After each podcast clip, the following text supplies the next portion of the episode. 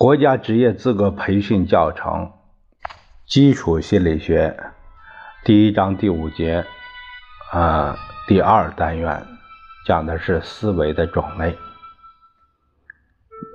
由事了不讲。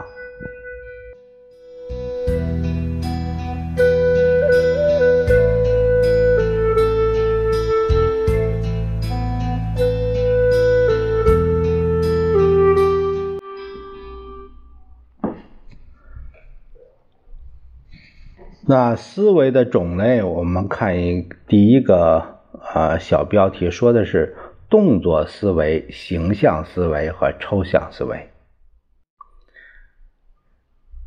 根据思维的形态，可以把思维分为动作思维、形象思维和抽象思维。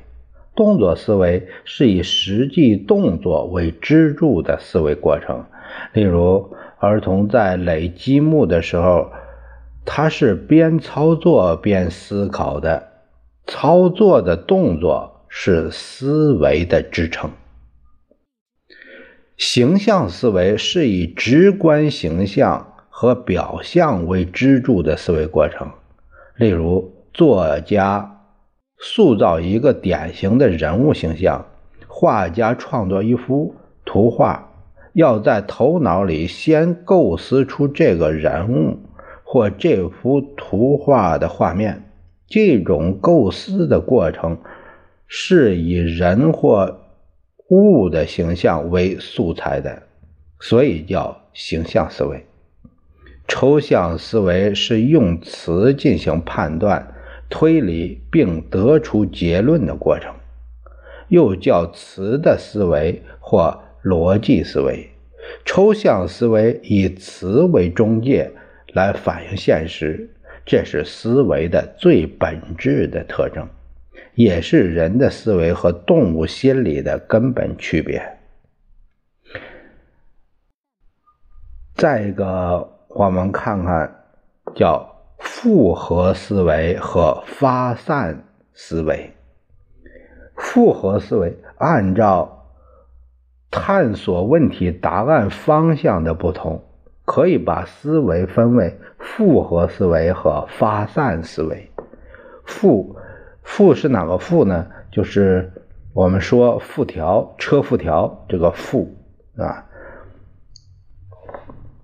复合思维是按照已知的信息和熟悉的规则进行的思维，叫求同思维。比如说，利用公式解题，按照说明书把购买的电子产品的各种性能调试出来，都是复合思维。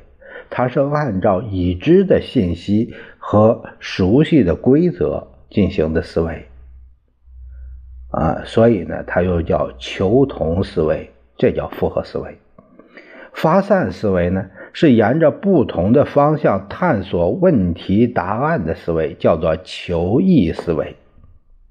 当需要解决问题的不止一个答案的时候，当需要解决的问题没有现成的途径和方法可以借鉴，没有过去的经验可以参考的时候，就要进行发散思维，沿着不同的方向去寻找问题的答案。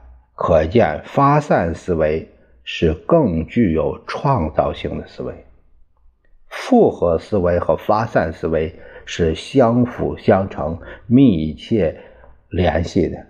当需要沿着不同的途径去寻找问题的答案的时候，我们进行的是发散思维；当需要从各种可以选择的答案中，去确定一个更合适的答案，那个时候我们又要比较各种答案进行复合思维。第三，呃，再看一下就是再造性思维和创造性思维。按照思维是否具有创造性，可以把思维分为再造性思维和创造性思维。再造性思维是用已知的方法去解决问题的思维，创造性思维呢是用独特的方法去解决问题的思维。我们这节这个，因为它是把思维分了一下类，那么啊，一共有多少个思维方式呢？呃，动作思维、形象思维、抽象思维。再一个就是复合思维和发散思维，还有就是再造性思维和创造性思维，啊，这是有思维的，有分为七种思维方式。我们下一节第三单元就是谈到概念形成与问题解决的思维过程。